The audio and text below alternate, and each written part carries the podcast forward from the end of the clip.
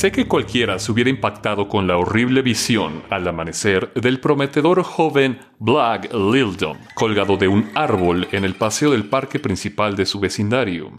Todo en ese rostro de labios amoratados gritaba la violencia de lo que surge en donde no debe, cuando no debe, sin que pueda explicarse. Lo que llamábamos gesto ya es otra cosa que solo se le parece, que nadie sabe nombrar, de la que se aparta la vista y que causa desde recelo y tristeza hasta mm, un vivo asco. Nada que preguntarle, nada que decirle ya.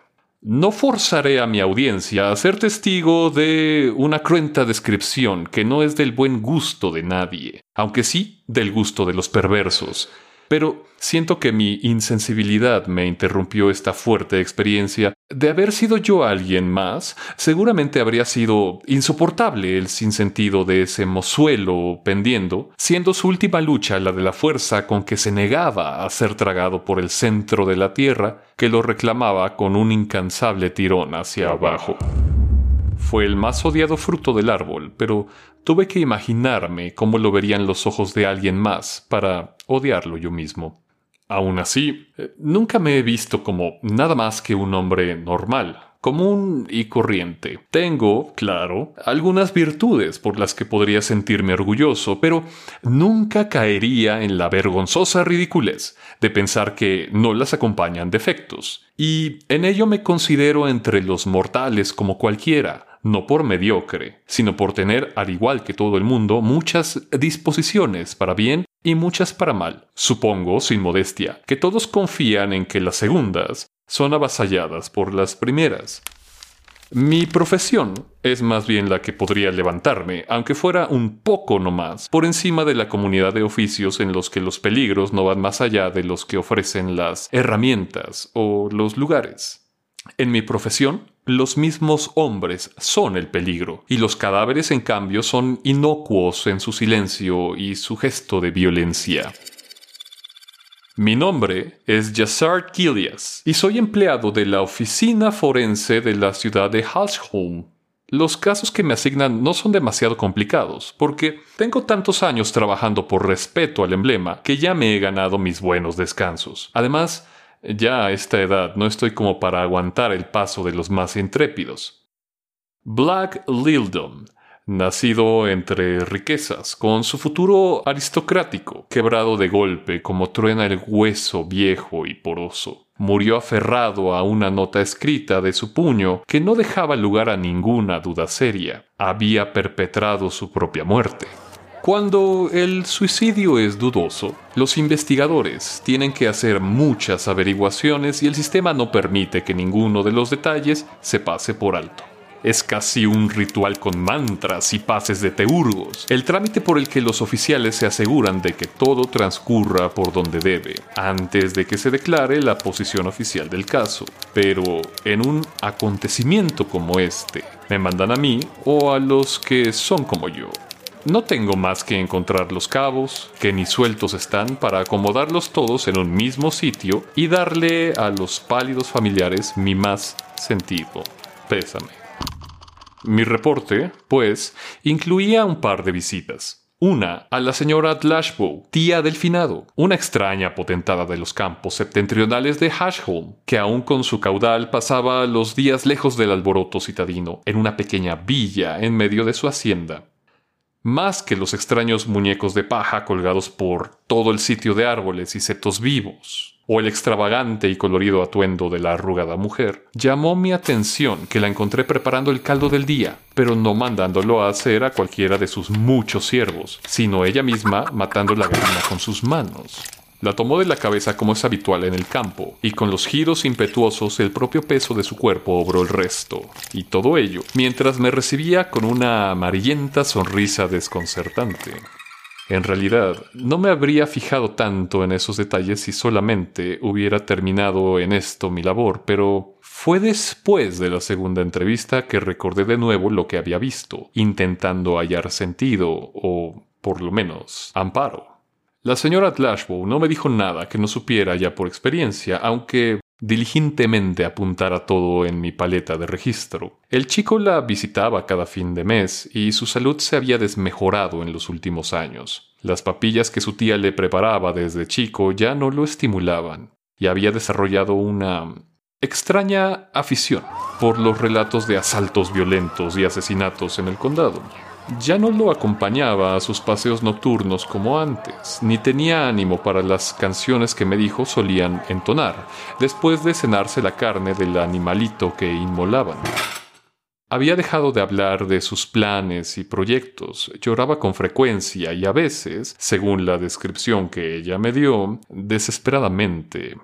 Nadie sabía si tenía amigos, lo que normalmente quiere decir que no los tiene y lo único que faltaba en el cuadro paradigmático del joven que se deprime hasta que la vida se le saca en su torturada alma era el evento especial al que los expertos le maldicen disparador, pues más que disparar, descubre lo que está ahí, pero el entristado no ha visto a los ojos, y que hubiera estrujado su apatía hasta gangrenársela.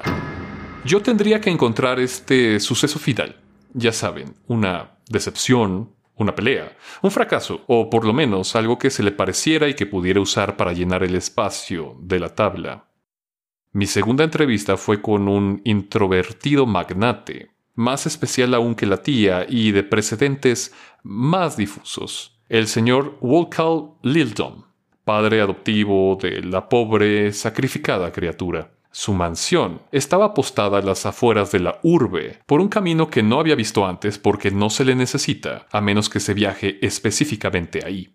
Tardé más de lo previsto, y si no me apresuraba, iba a invadir peligrosamente la hora del sueño. Obviamente mi intención no era ser grosero.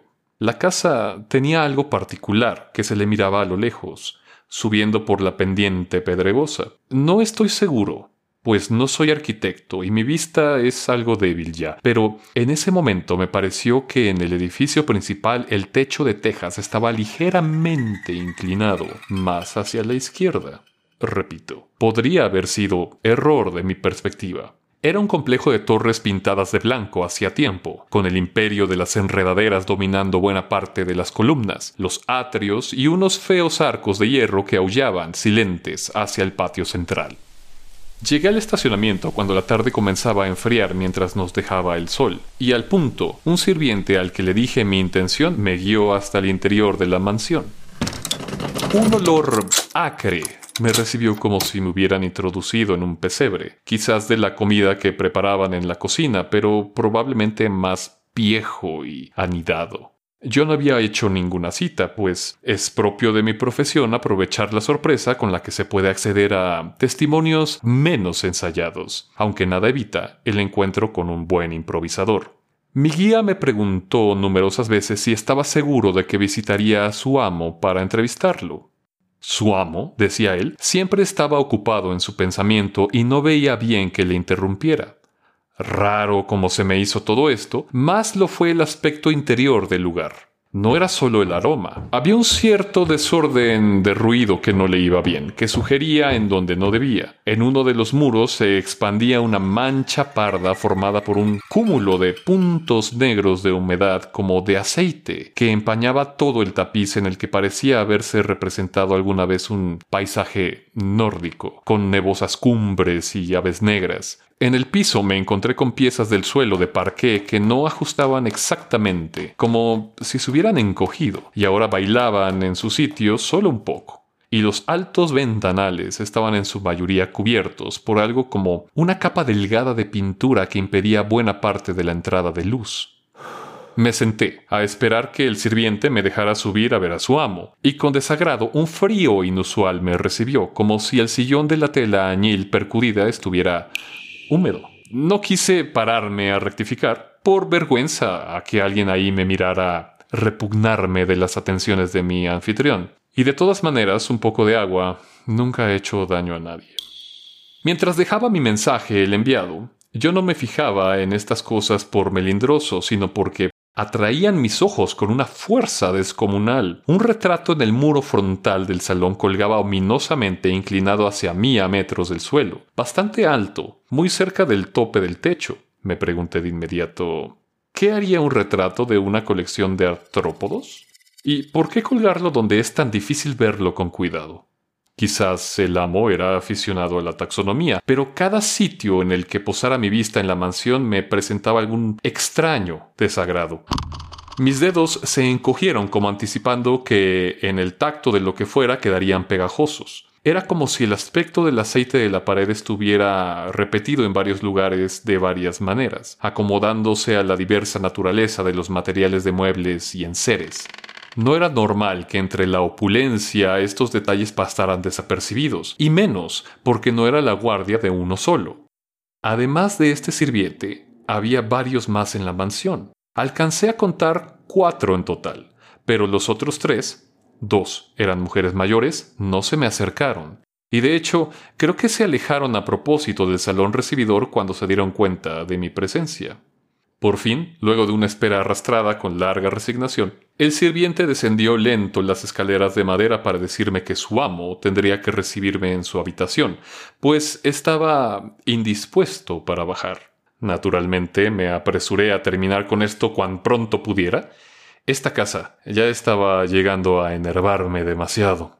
El aposento del amo Walcall estaba obscurecido por las cortinas, de modo que solo era muy poco lo que alcanzaba a atisbar de sus características. Migrañas habrían sido, o quizás alguna infección que requiriera descanso para aliviarse. Los detalles minúsculos, por supuesto, se me escaparon. Estaban por completo velados por capas densas de sombras. El mismo señor Lildom era para mí nada más que una silueta asentada en su amplia cama solitaria, de aquellas antiguas que están adornadas con velos a los lados y de las que postes de madera tallada hacen un adorno mucho más ostentoso del que cualquier persona de a pie disfrutaría a su alrededor cada noche. El sirviente nos dejó solos. Por favor, tome asiento, eh, disculpe mi estado lamentable. ¿A qué vino aquí? dijo el amo.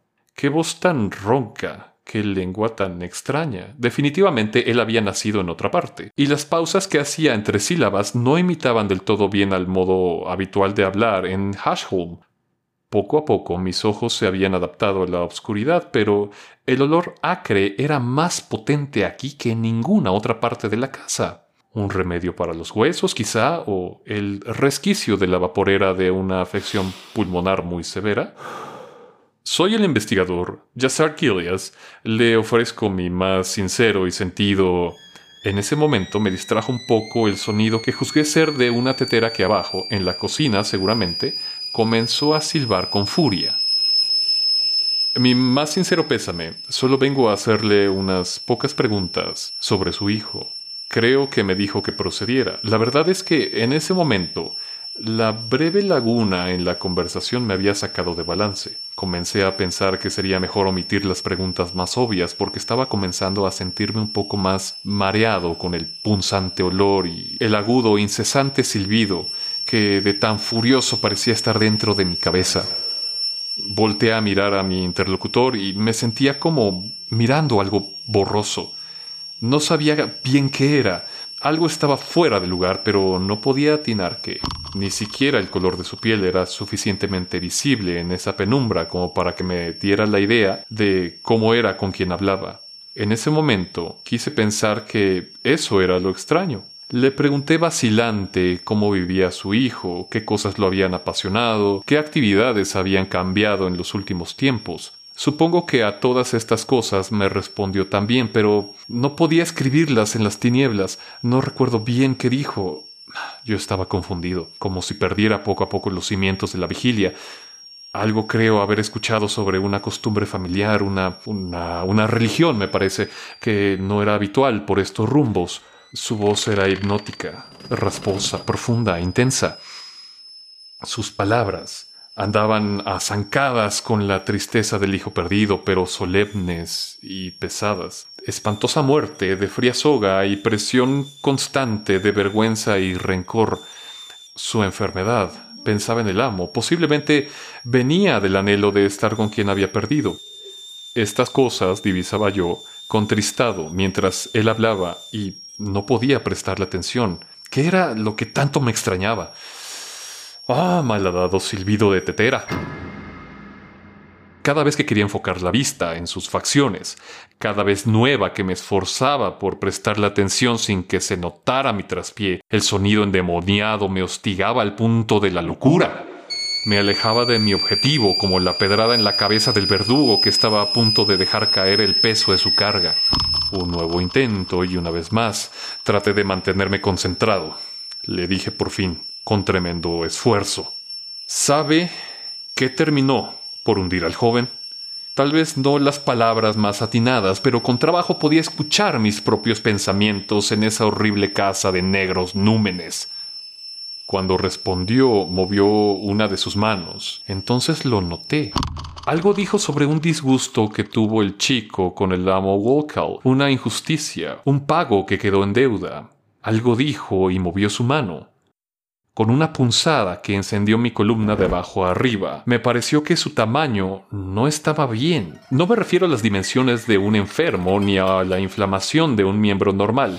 No sé cómo describirlo pero estaba mal. Sus dedos eran más gruesos, más hinchados, pero largos como varas de bambú, y, no obstante, su brazo era desproporcionado a esa mano monstruosa. ¿O estaba viendo mal yo?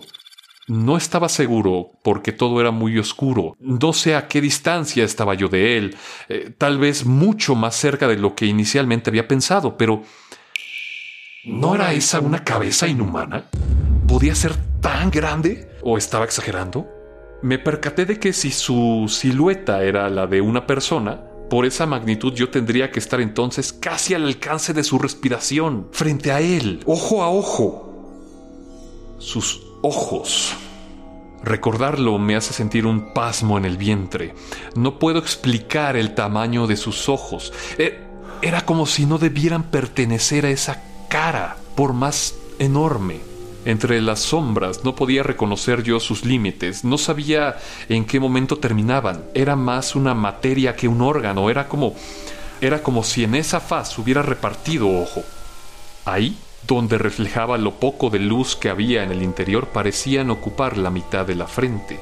Pronto ocuparían, comencé a pensar en un incontrolable arranque, la mitad de la habitación.